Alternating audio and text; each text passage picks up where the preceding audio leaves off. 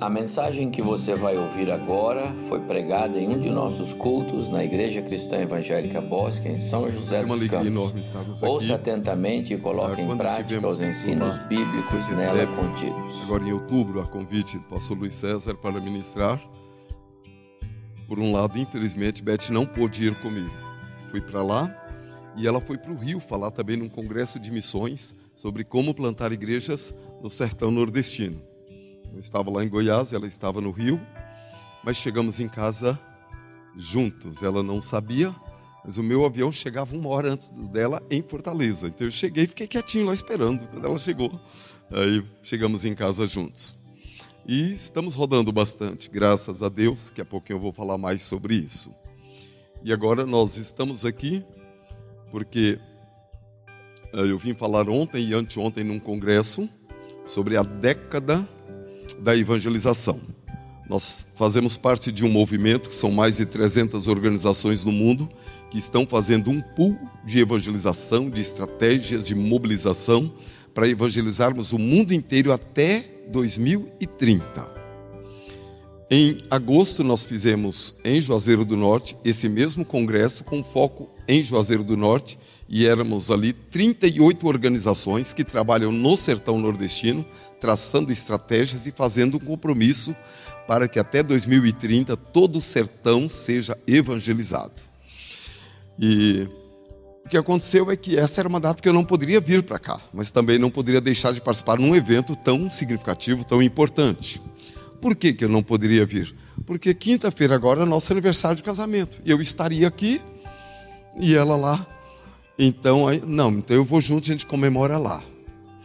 E aí a nossa filha, que faz aniversário amanhã, e a gente sempre comemora junto nessa data, nessa mesma semana, veio também a Jaqueline, nossa filha, o Paulo Marcelo, nosso genro, Jaqueline, nossa neta, vou pedir que eles se levantem, por gentileza. A Lohana, desculpa. Jaqueline, Paulo e Lohana. Eles moram em Fortaleza também, foi um dos motivos para mudarmos para lá também, uma grande alegria. E a Admeia e a Gabi sempre nos recebem, por favor, ah, moram aqui, são membros da Central, e minha irmã Admeia e a sobrinha. E hoje tivemos um almoço, vieram mais duas famílias de São Paulo, almoçamos juntos na casa de Meia, e elas estavam agora na casa da minha outra irmã.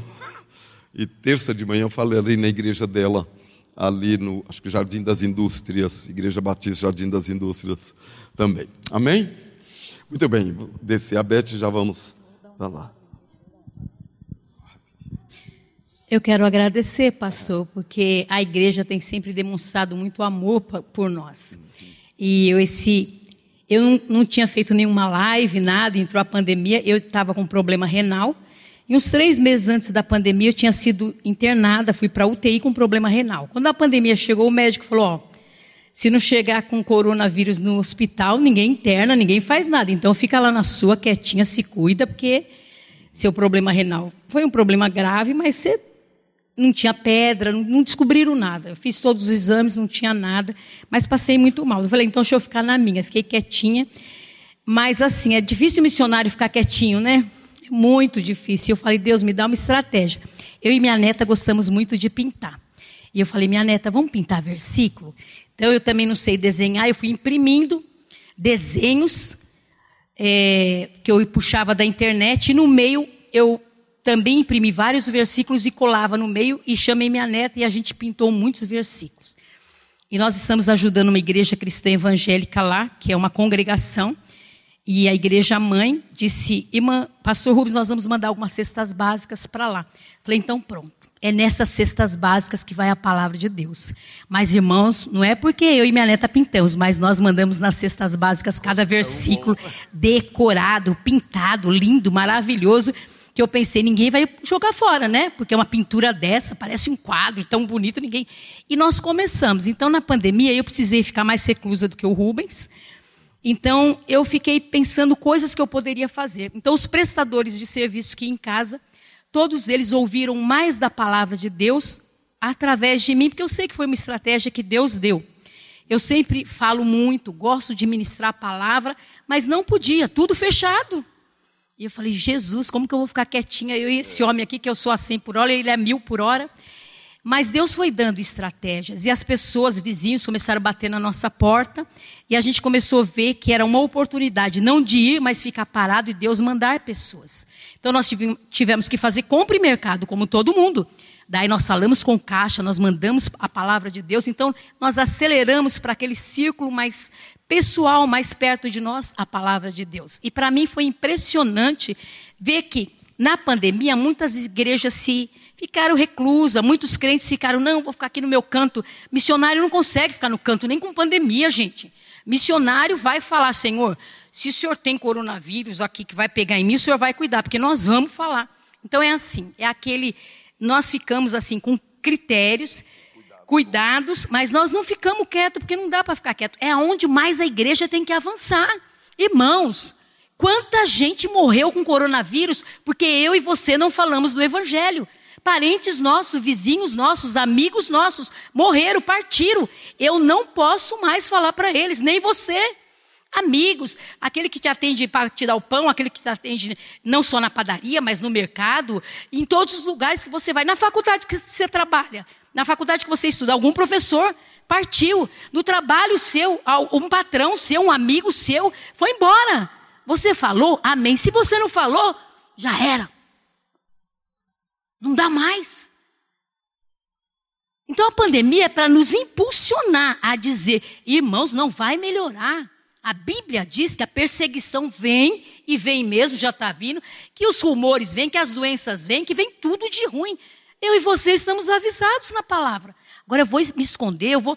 Não, nós temos que anunciar mais do que nunca, porque as pessoas estão partindo sem Deus. Irmãos, quando eu vi, eu tenho um filho que mora em São Paulo, eu tenho minha família do Rubens que mora em São Paulo.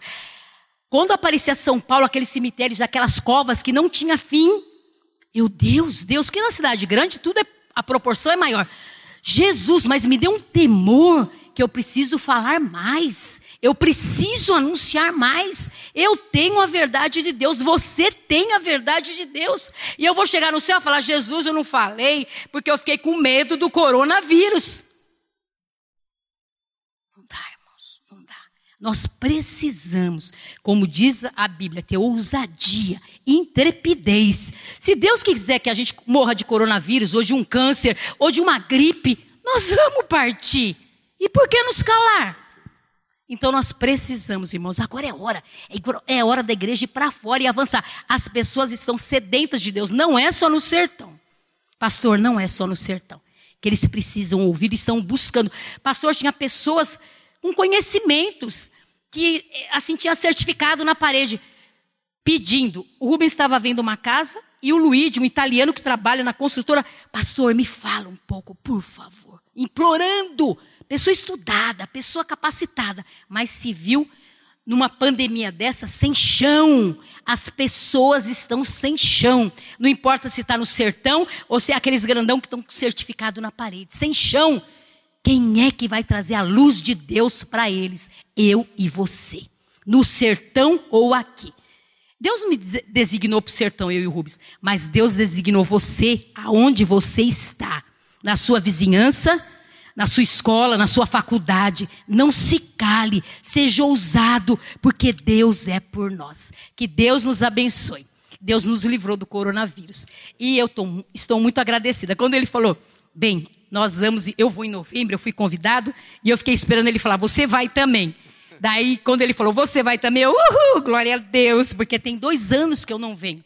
Para estar com a família, para estar com o filho, e ele tinha vindo antes, mas eu não pude vir. Então, irmãos, estar aqui é uma alegria, é um presente de Deus. Mas de longe, à distância, nas lives que eu fiz com as mulheres, nós sentimos o amor e o cuidado de vocês. Por isso, recebam a nossa gratidão. Pessoas como vocês cuidam de nós. Por isso não nos sentimos sozinhos. Por isso temos uma família que nos acolhe, que de vez em quando a gente vê. Porque a gente está muito ocupado fazendo o trabalho onde Deus fez, onde Deus mandou. Raramente. Dois anos sem ver minha sobrinha e minha cunhada. Dois anos sem ver muita gente da família. Porque estamos trabalhando ali. Mas você, pode ser que você está trabalhando tão pertinho dos seus, mas faça a obra. E eu quero agradecer mais uma vez, pastor, eu estou comemorando aniversário de casamento nesta igreja. Deus tem, Deus cruzou nosso caminho, Deus é bom demais. E eu quero dizer, agradecer. O presente é o amor, o cuidado e as orações de vocês.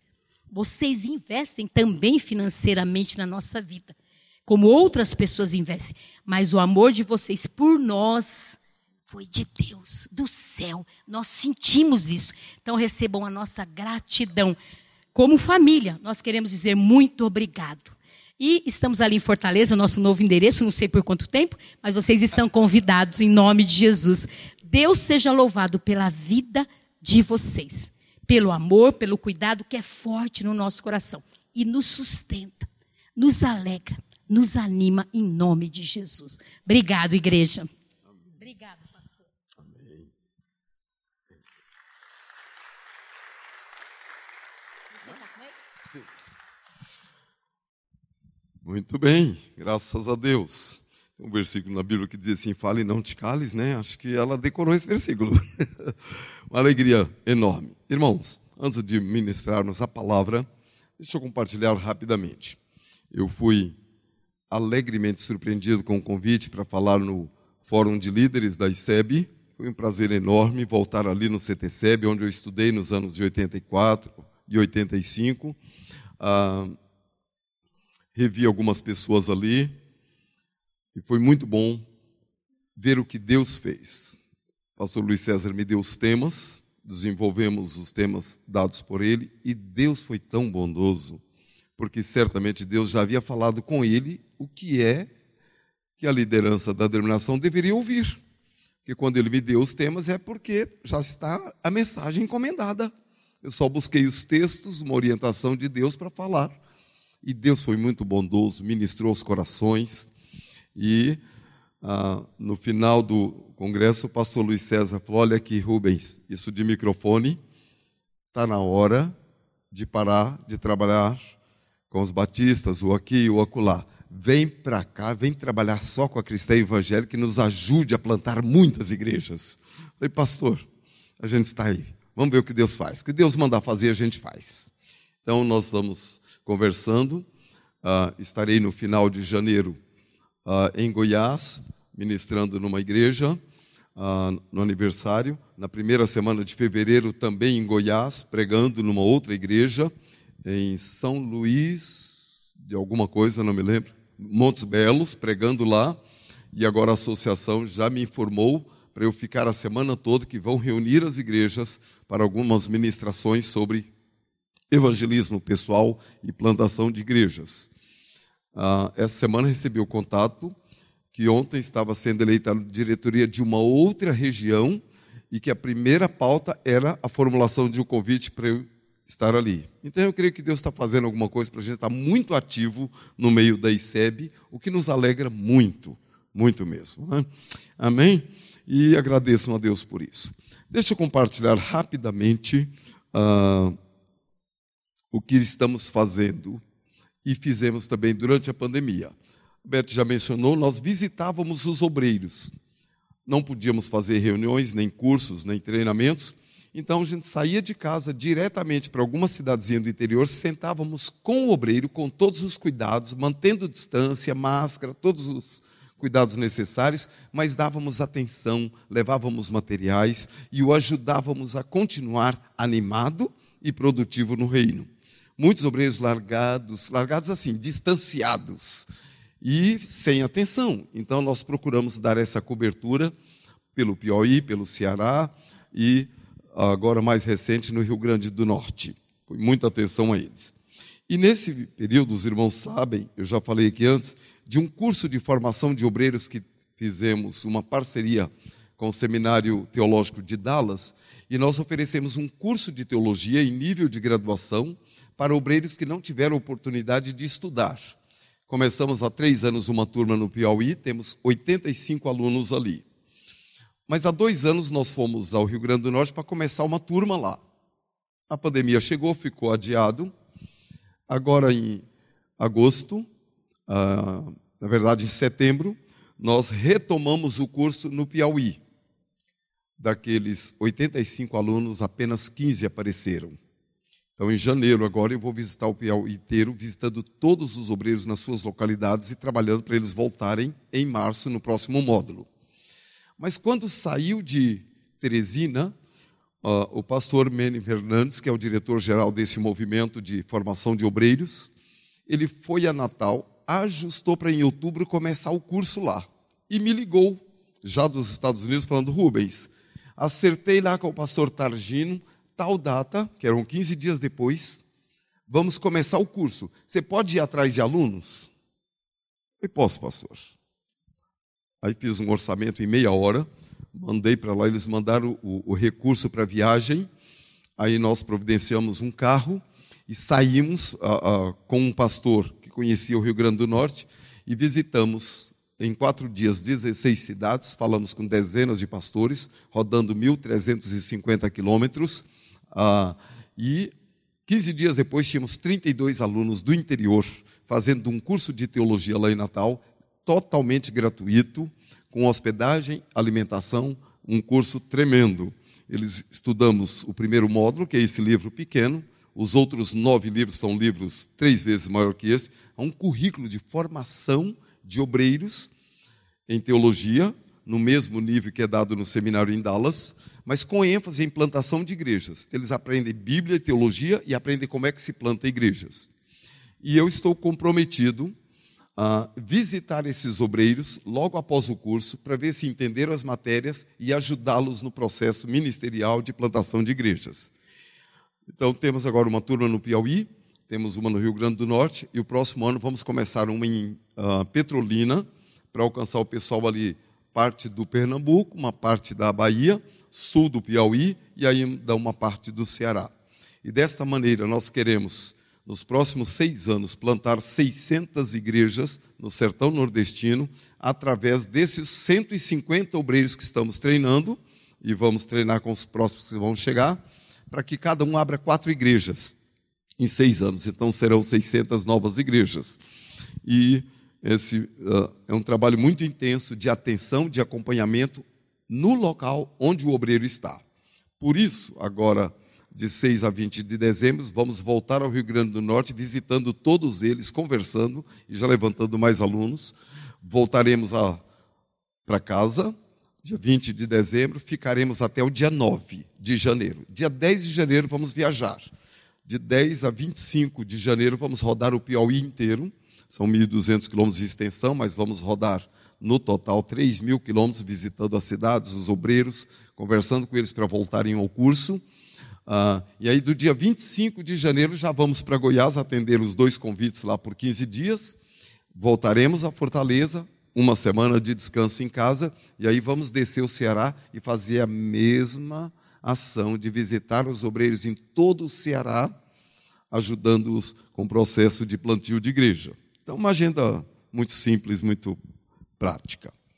Além de falar do curso, nós estamos fazendo o seguinte: nós distribuímos para eles o proclamador. E o Daniel, acho que é Daniel que falou comigo agora há pouco. Ah, foi, Daniel, né? André, desculpa. O André falou comigo desse aparelho que o irmão dele está usando com resultados tremendos. É um aparelho com a Bíblia gravada, o pessoal recebe gratuitamente carregável na energia solar, a Bíblia toda gravada, cada pessoa que tem senta com algumas pessoas, aperta o botão, toca a Bíblia, conversam e o pessoal vai conhecendo a palavra de Deus. Pessoas que não sabem ler estão tendo acesso e conhecendo a Bíblia, pessoas uh, cegas, com limitação visual, estão também, e outros também, que enxergam, que sabem ler, também estão ouvindo muito mais a palavra de Deus.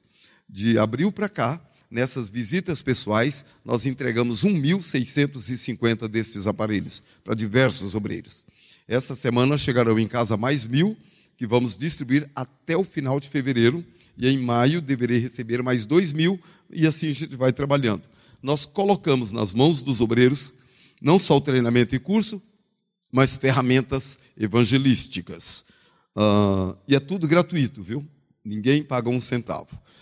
Ah, também estamos distribuindo um pendrive que um pessoal que veio dos Estados Unidos e trabalha no Rio Grande do Norte com habilidade em produção de filmes e profissionais nesta área, são pastores e missionários, e eles produziram 11 filmes evangelísticos com 28 minutos cada um, altíssima qualidade. Quando você assiste, pensa que foi filmado na Palestina, nos mesmos lugares onde Jesus esteve, onde Abraão esteve. Impressionante a qualidade.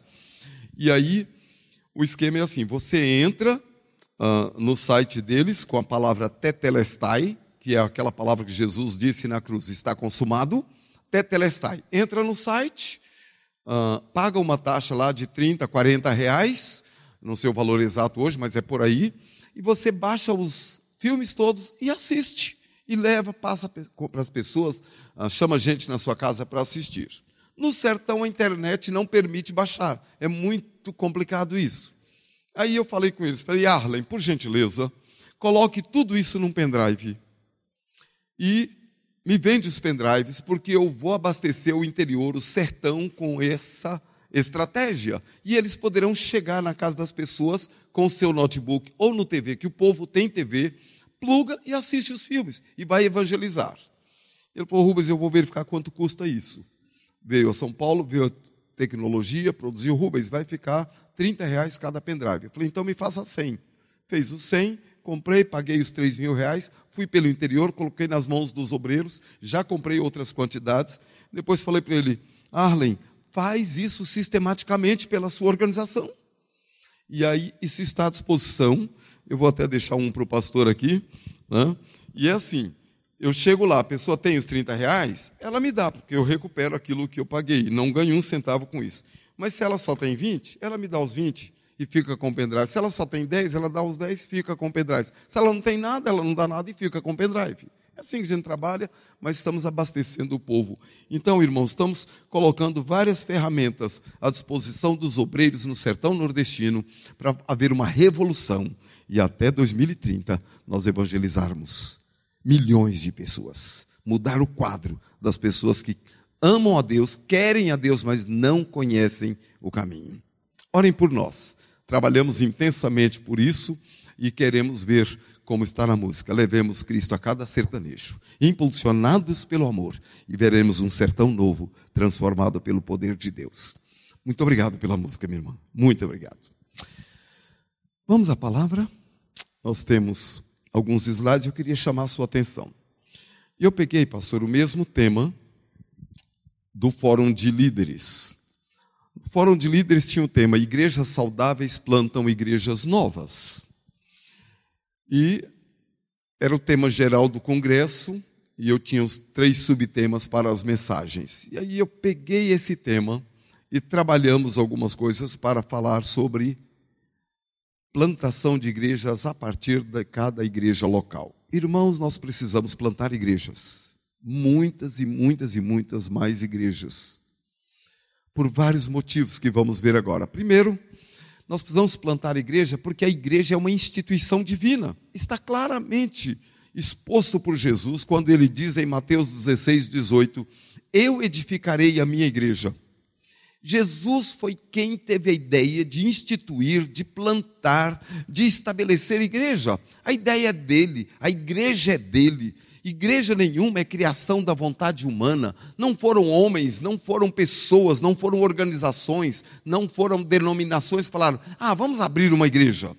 A igreja é a ideia de Jesus. Ela vem do céu e é colocada na terra, porque a igreja é uma expressão física da pessoa de Jesus no mundo. Ele falou: Eu estou subindo, mas eu deixo o meu corpo aqui, que é a igreja. Então a igreja é uma instituição divina, não é uma ação humana. E como instituição divina, ela tem um cabeça, ela tem um senhor, ela tem um dono, que é o Senhor Jesus. Jesus é o dono da igreja. Jesus é o cabeça, ele quem dirige. Então, uma igreja deve viver de acordo com as ideias, os pensamentos, os princípios, as orientações de Jesus. A igreja não deve fazer o que ela quer do seu jeito para satisfazer a vontade do seu líder ou da sua membresia. Não, a igreja se dobra diante de Jesus e pergunta: Senhor, o que o Senhor quer fazer em nós e através de nós? O Senhor é o nosso Senhor. A igreja é sua. Nós estamos reunidos aqui porque o Senhor quis a nossa reunião. Nós fomos atraídos a esse grupo porque o Senhor nos atraiu. Nós temos uma tarefa que é a tarefa que o Senhor nos deu.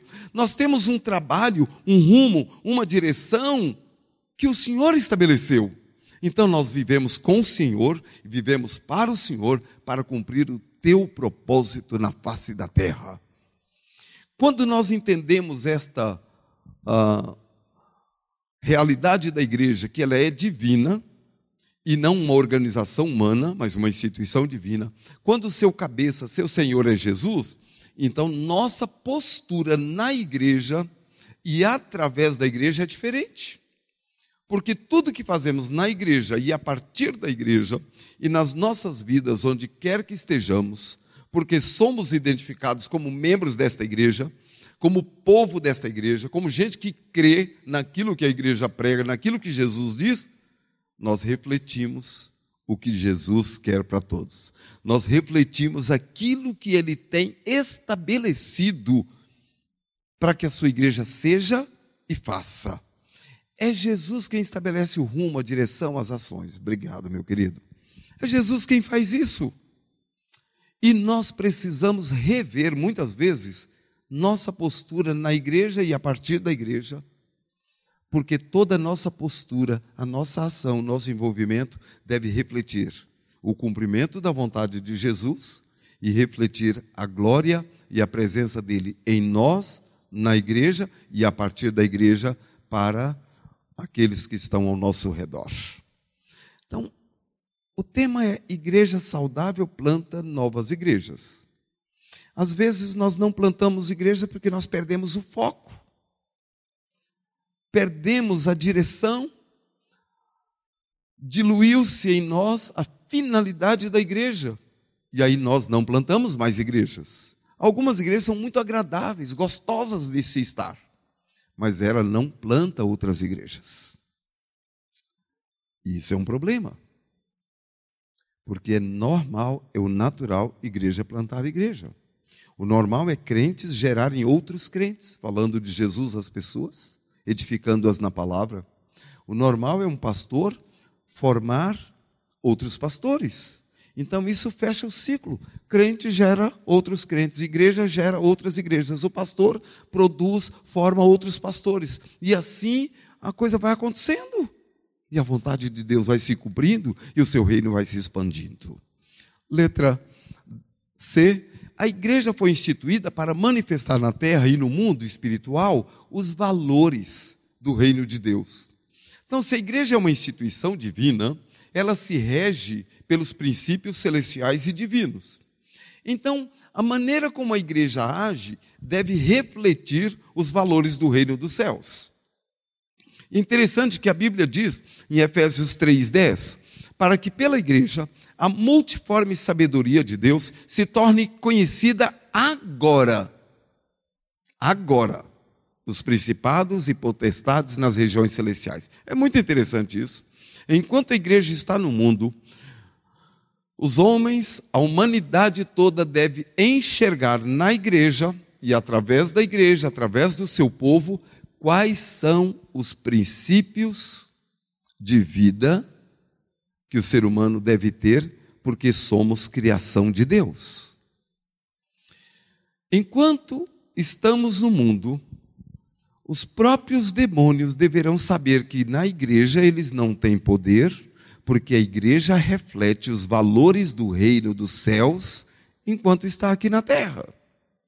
Então, o povo da igreja vive pelos princípios de Deus e não pelas circunstâncias estabelecidas no mundo. O que nós temos estabelecido hoje no mundo? Nós temos a mentira como uma coisa natural. E todo mundo mente. E de forma gratuita, espontânea. Mas Jesus fala em João capítulo 8 que quem mente está servindo ao diabo e é filho do diabo. Opa, então peraí. Então mentira faz parte do império das trevas. Logo, não faz parte do reino de Deus, que se firma e se baseia na verdade. Então, filhos de Deus, servos de Deus, não mentem nunca. Porque a mentira faz parte do império das trevas e a verdade faz parte do reino de Deus.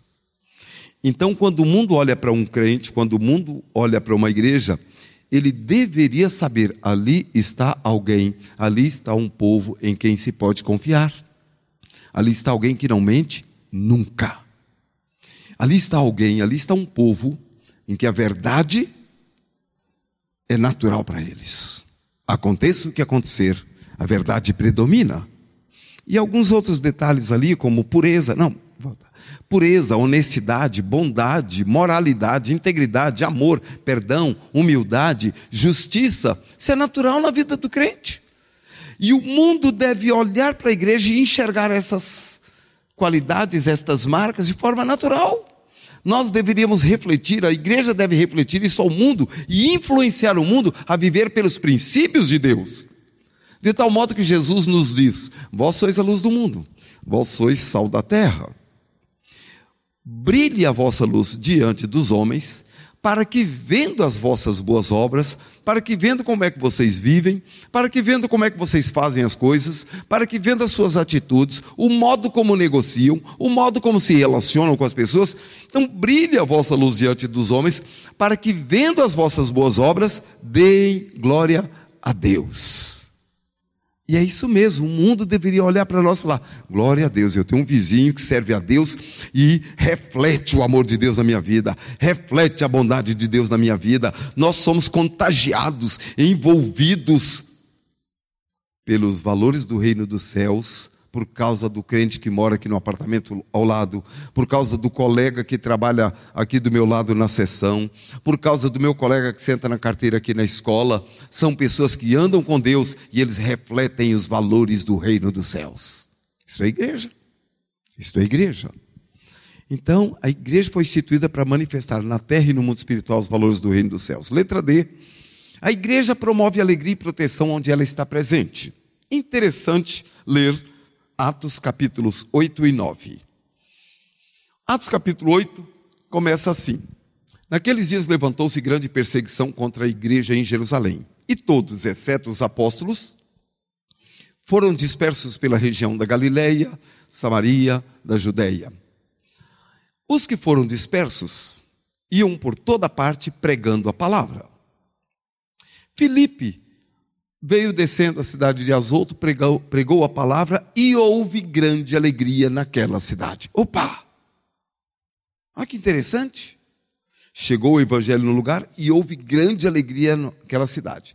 Mais adiante, Felipe encontra um homem numa estrada deserta, fala de Jesus, ele entende o evangelho. Quando eles se separam, diz o texto, e o eunuco seguiu em grande júbilo. Que coisa interessante, onde chega o Evangelho de Jesus, há uma alegria que contamina, que envolve as pessoas. A alegria faz parte do reino de Deus. Jesus falou assim: Eu quero que a minha alegria esteja em vocês, para que a alegria de vocês, o gozo de vocês, seja completo. Então, onde chega o Evangelho, chega a alegria para as pessoas, porque o Evangelho traz esperança, o, o, o Evangelho traz perdão de pecados, traz sentido da existência, traz propósito para a vida de cada um. Então a pessoa é mudada, transformada por dentro, porque o Evangelho traz alegria, ele promove a alegria onde está. Então, onde uma igreja está, ela enche aquele lugar, aquele ambiente, aquela região, aquela cidade com a alegria de Jesus. Mas também onde a igreja é estabelecida, ocorre proteção proteção. Como assim?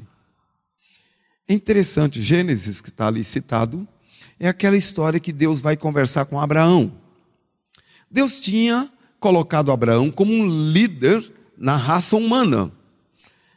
E Deus respeita a cadeia de comando, Deus respeita a autoridade, porque o reino de Deus se estabelece em autoridade. É interessante como muitas pessoas, até entre os que dizem seguir a Jesus, não obedecem à autoridade não respeitam cadeias de autoridade, passam por cima. Deus não faz isso. Aí Deus coloca Abraão como líder na humanidade e Deus toma uma decisão. Sodoma e Gomorra são duas cidades muito violentas, imorais, cruéis. Eu vou destruir aquele povo. Mas ele estabeleceu Abraão como um líder, então ele vai lá conversar com Abraão. Não que Deus tivesse que pedir permissão a Abraão, mas é uma questão de princípio de cadeia de comando. Ele não faz nada ali sem falar com o líder que está ali colocado. E Deus fala: Abraão, rapaz, eu decidi, eu vou acabar com essas duas cidades. E Abraão pergunta: o senhor vai matar aquele povo iníquo, impuro, imoral, aquele povo violento, mau? Mas, Senhor, e se tiver 50 pessoas lá que são diferentes, o senhor vai matar esses que não seguem o mesmo padrão junto com aquele povo?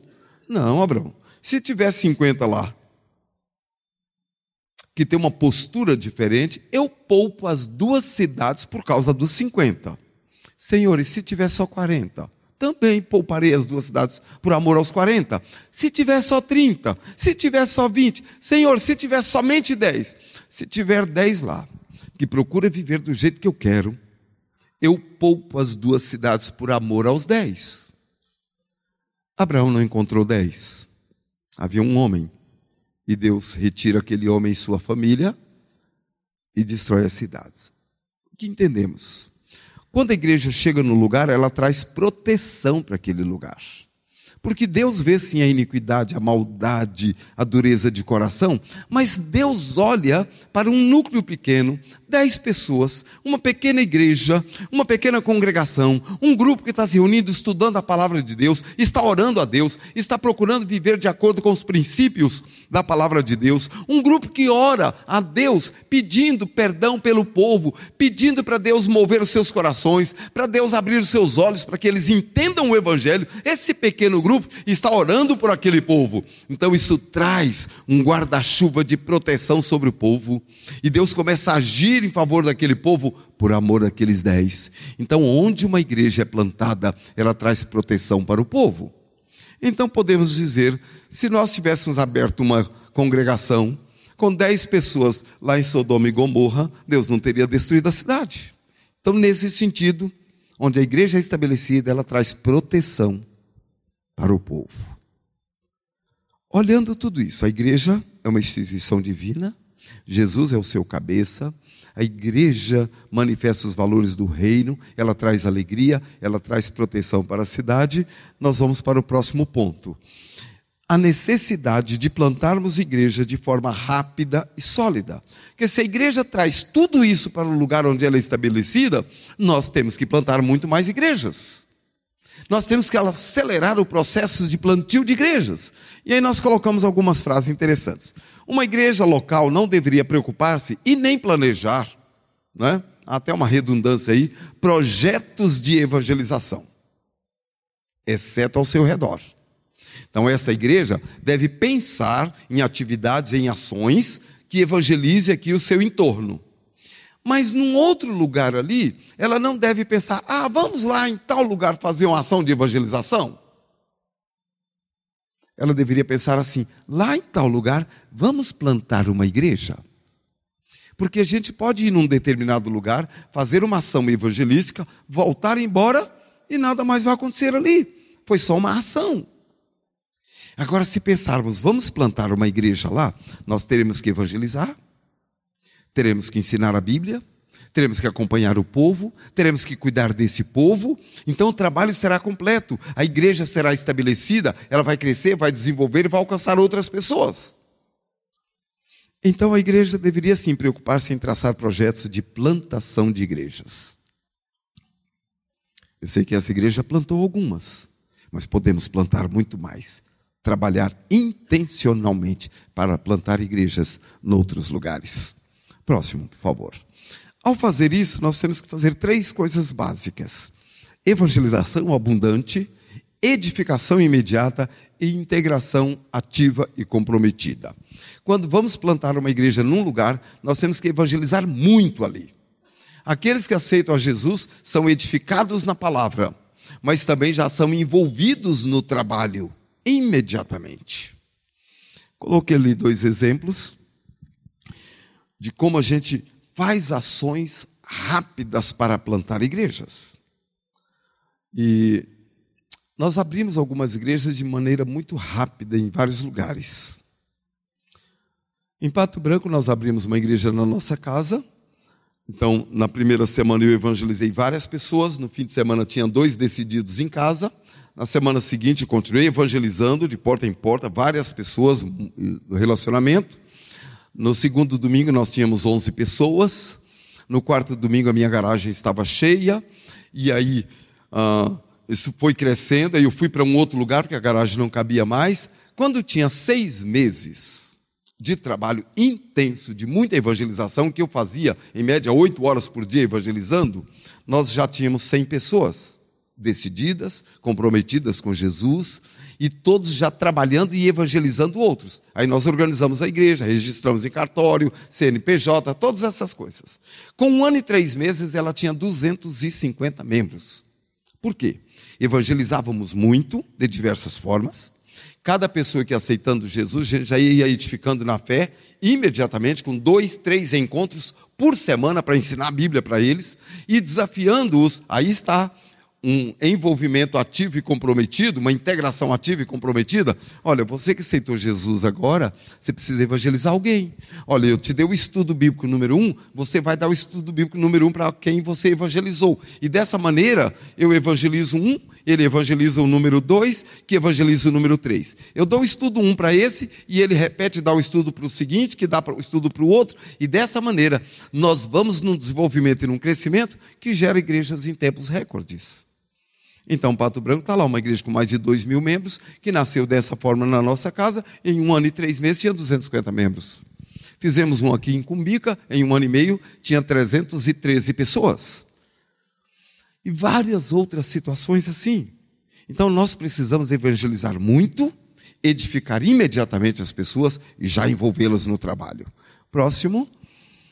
Nós temos a necessidade de plantar igrejas de forma rápida e sólida. Então devemos preparar obreiros, alugar e imobiliar um salão, fazer impactos evangelísticos e inaugurar a igreja ou congregação. Tem dois exemplos ali, Betolândia e Parque Antônio Vieira, eu vou dar só um deles. Parque Antônio Vieira é um bairro de Juazeiro do Norte, onde trabalhamos alguns anos, e em cinco anos plantamos dez igrejas.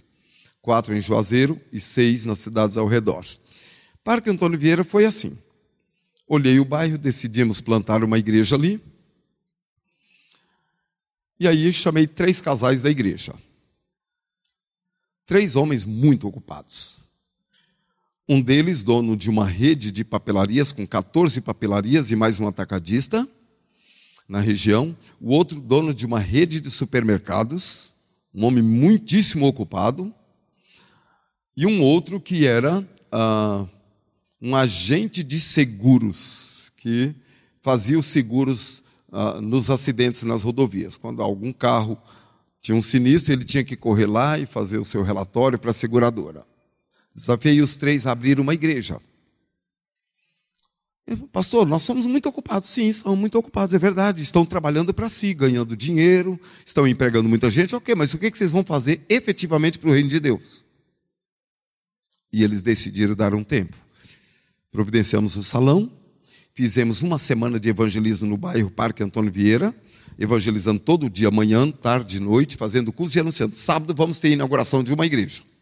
No final daquela semana de muita ação evangelística, nós tínhamos algumas dezenas de pessoas decididas por Jesus. Levamos para o lugar onde já tínhamos alugado o salão, mobiliado, escrito lá o nome da igreja, e aí reunidos na rua, Falamos com eles: olha, estamos aqui inaugurando essa igreja. Essa igreja é para vocês que aceitaram Jesus essa semana, aqui do lado da casa de vocês, que foi tudo no entorno ali. Esses três casais aqui vão ensinar a Bíblia para vocês. Aqui vai ter culto todo domingo à noite e vai ter culto toda quinta-feira à noite. Então vocês venham para cá. Mas tem um outro detalhe: vocês são os primeiros membros desta igreja. Eles ainda não eram membros, nós sabemos disso. Mas para eles, quando ele se comprometeu numa igreja, ele se comprometeu com a igreja. Então, para ele, ele é membro lá. Então, eu falei, vocês são os primeiros membros. Então, vocês vêm para os cultos aqui, mas como vocês são os primeiros membros, é sua responsabilidade convidar seus parentes, amigos e vizinhos para vir para cá. E esses três casais que vão ensinar a Bíblia para vocês. Muito bem. Depois de um ano, nós tínhamos uma congregação forte, consolidada, um dos casais, o dono da rede de papelarias, falou: Pastor, gostei demais. Posso abrir numa outra? Pode. Aonde você quer abrir? Quero abrir na rua São Paulo. Falei, por que você quer abrir na rua São Paulo? Porque, pastor, eu tenho um terreno lá e eu não sabia o que fazer com ele. Agora eu já sei. Eu quero ver uma igreja naquele lugar. Eu falei, pode abrir. E ele começou a evangelizar ali na rua São Paulo, em Juazeiro. Aí pegou o terreno, Veio para, pastor, posso construir o templo lá? Constrói. E ele construiu um templo de três andares. O templo embaixo, várias salas no primeiro andar, e lá no último, uma sala de lazer, de reunião, de convivência. Hoje funciona, além da igreja, um seminário naquele lugar. Meus amados irmãos, aquela igreja, essa igreja que eles três começaram, depois de algum tempo eu precisei levar um pastor, uh, porque eles, com as suas atividades, se envolveram também uh, com outras coisas. Um deles, o corretor de seguro, lamentavelmente, num dos acidentes, faleceu, e a gente cuidou da viúva, e é hoje uma mulher muito ativa, trabalhando com pessoas para encarar a viuvez, tem livros editados na área. Deus vai fazendo a obra. Bom, levamos um pastor para lá. Esse pastor começou a trabalhar, comprou o terreno, construiu um templo maravilhoso, construiu um prédio de educação religiosa de cinco andares, pegou um outro pastor que ele convidou, ainda sendo congregação, colocou no outro bairro de Juazeiro do Norte, começou a evangelizar. Eu estive lá agora recente e fui ver no outro bairro, já tem um templo construído, tem um prédio de educação religiosa e já está na minha agenda, porque em julho ele me pediu para ajudar, porque ele vai escolher uma outra cidade do Ceará e vai plantar uma outra igreja agora em julho. Como é que começou? Com os membros da igreja, profissionais, empresários, gente que está na igreja, que ama Jesus, conhece a palavra e pode, além de trabalhar para si, de ganhar dinheiro, de dirigir a sua empresa, pode separar um tempo, pode organizar a sua vida e falar: Senhor, eu quero contribuir mais do que orar, mais do que dar algum dinheiro, eu quero que o Senhor me use para fazer a sua obra. E quando nós começarmos a mobilizar os membros da igreja, que estão aqui, que conhecem Bíblia, que servem a Deus, que são líderes de departamentos, que são membros da diretoria, são professores na escola bíblica e desafiá-los a plantar igrejas, nós vamos ver que temos nas igrejas um exército enorme de gente preparada, capacitada, que poderemos, mobilizando, plantar diversas igrejas em vários lugares. Então, amados, essa foi a tônica do Fórum de Líderes. Como ICEB vamos plantar igrejas. E o desafio é plantar 100 igrejas num período de tempo curto agora. A Igreja Cristã Evangélica do Brasil tem 120 anos, completou agora recente. Eu fiz um outro desafio. Ela tem quase 300 igrejas. E eu lancei lá no fórum, e com essa eu termino, pastor. O desafio para que essas quase 300, vamos arredondar para 300 só para facilitar a conta, que essas 300 igrejas, até 2030, que cada uma plante duas novas igrejas. Se elas fizerem isto, então em 10 anos, elas estarão plantando 600 igrejas. O dobro do que plantaram em 120. Mas aí chegaremos a 2030. Então teremos quantas igrejas? 900, porque são 300 hoje. Se cada uma plantar mais duas, chegaremos a 2030 com 900 igrejas. Aí continuamos com o desafio. A próxima década, de 2030 a 2040, vamos cada uma plantar mais duas. Não é muito. Vamos plantar cada uma mais duas. E aí chegaremos em 2040 com mais 1.800 igrejas cristãs evangélicas novas. Então, 1.800 com mais 900, teremos 2.700 igrejas em 2040. Continuamos o desafio. E por mais 10 anos, de 2040 a 2050, cada uma dessas 2.060, 2.700, plante mais duas igrejas. Então nós teremos 5.400 novas igrejas plantadas na década de 40 para 50. E aí nós chegaremos a quantas? Em 2050? 2.700, com mais 5.400, 7.400, com mais 700, 8.300. Irmãos, algumas vão ultrapassar esse desafio e vão plantar outras igrejas.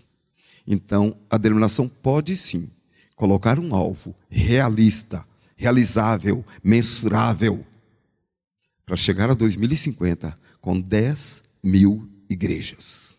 plenamente possível. Foi o desafio que eu fiz a ICEB. E eles até falaram uma coisa, eu falei, para com isso, vamos orar.